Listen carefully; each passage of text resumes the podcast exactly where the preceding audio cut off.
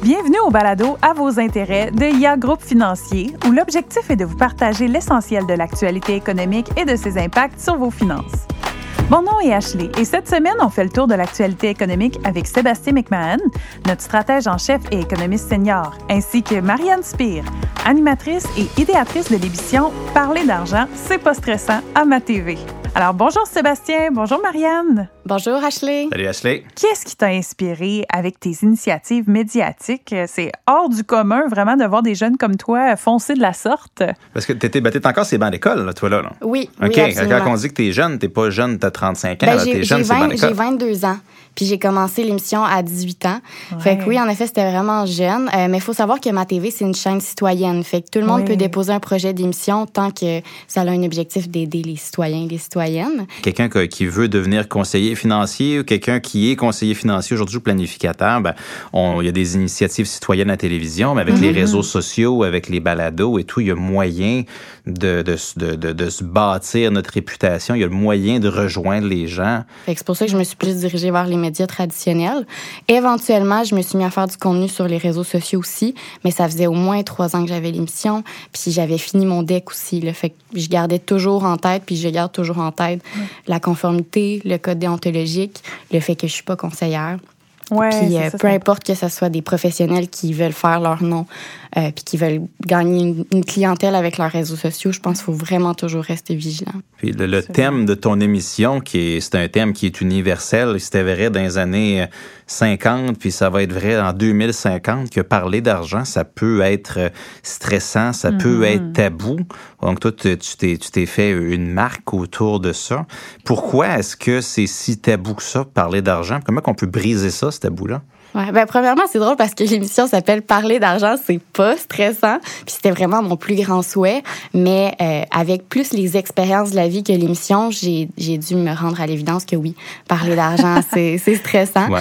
Euh, mais malgré que tu sais, je sois pas une scientifique ou une docteur, euh, fait que je peux pas vous arriver avec un diagnostic précis, mais j'ai interviewé beaucoup de gens là-dessus, puis Ouais. j'ai moi-même eu des expériences qui m'ont mené euh, à m'intéresser surtout au concept d'évitement. Je sais pas si vous savez c'est quoi.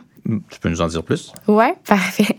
Euh, ben, l'évitement, en fait, c'est un, euh, c'est une stratégie d'adaptation pathologique qui est mise en place pour ne pas se trouver confronté à un facteur de stress.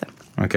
Donc, scientifiquement, il peut y avoir vraiment plusieurs raisons pour qu'un sujet soit stressant, mais l'évitement, que ce soit de manière consciente ou inconsciente d'un sujet en particulier, euh, ben ça peut créer beaucoup d'anxiété. Fait que si on prend le sujet justement de l'argent, euh, puis qu'on on établit le fait que souvent on n'a pas les outils pour parler d'argent, il n'y avait pas vraiment de cours là-dessus, puis en même Ouais. temps, on a beau se préparer, les situations financières qu'on peut vivre, elles sont toujours particulières pour chaque personne, euh, même si des fois ils se ressemblent. Fait que c'est- on est un peu pris devant le fait quand il y a une situation où on doit parler d'argent, où on est pris avec des problèmes ou même sais, des beaux problèmes d'argent, là. Ouais. Vous comprenez ce que je veux dire?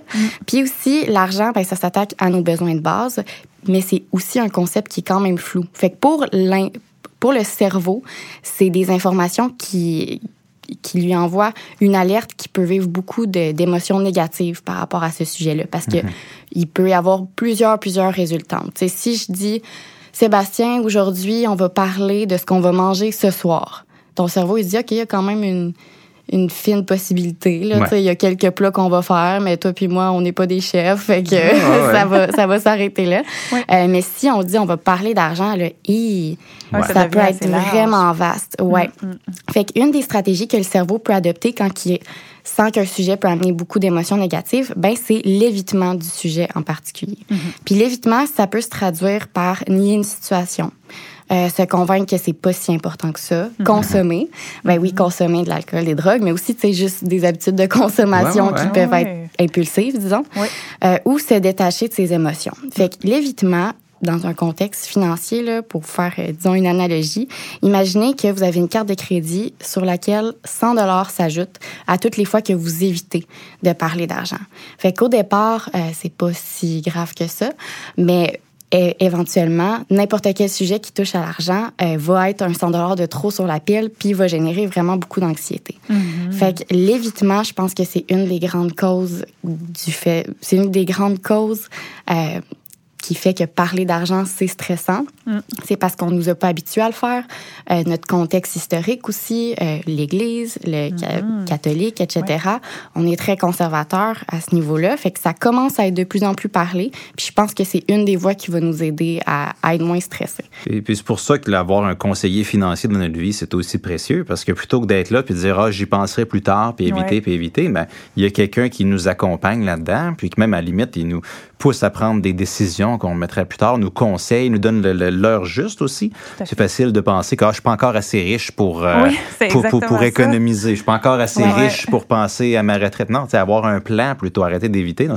Oui, il y a probablement énormément d'évitement qui se fait au niveau de la retraite. J'écoutais justement un de vos balados euh, qui disait que comme un Québécois sur deux n'a euh, pas, pas, de plan de retraite. Là, Fait que je suis pas mal prête à engager un 100 qu'il y a de l'évitement quelque part là-dedans. Ouais, ouais, des, des manières de, de contrer l'évitement. Encore une fois, je suis pas un docteur ou mm-hmm. autre, là, mais je dirais que l'évitement, c'est un concept scientifiquement prouvé, bien documenté. Moi, euh, je suis allée chercher surtout mes informations dans le livre de Guillaume Dulude. Je suis un chercheur d'or. Donc, c'est sûr que si ce dont on vient de parler, ça vous intéresse, je vous suggère fortement ce livre-là euh, qui parle des mécanismes de communication. Et euh, dans, les, dans les façons de peut-être contrer l'évitement, je vous proposerais premièrement d'avoir avoir des meilleurs mécanismes de communication. Fait que ça peut passer par soi-même, fait qu'en augmentant ses connaissances, euh, en écoutant le balado à vos intérêts. Des fois, il y a, y a Pierre-Yves McSween aussi que...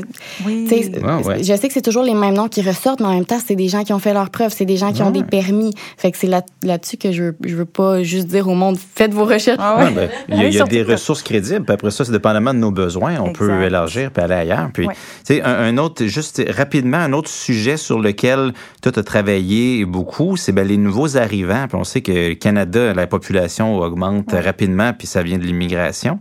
Ben, leurs finances personnelles, quand ils arrivent, comment on peut aider ces gens-là? Ben c'est ça. Moi, j'ai donné des ateliers pour les nouveaux arrivants euh, depuis 2019, en fait, que j'en donne avec la Fondation canadienne d'éducation économique. Mm-hmm. Fait encore une fois, j'ai pas de permis. C'est sûr que je peux pas donner de conseils particuliers euh, aux gens que j'ai rencontrés.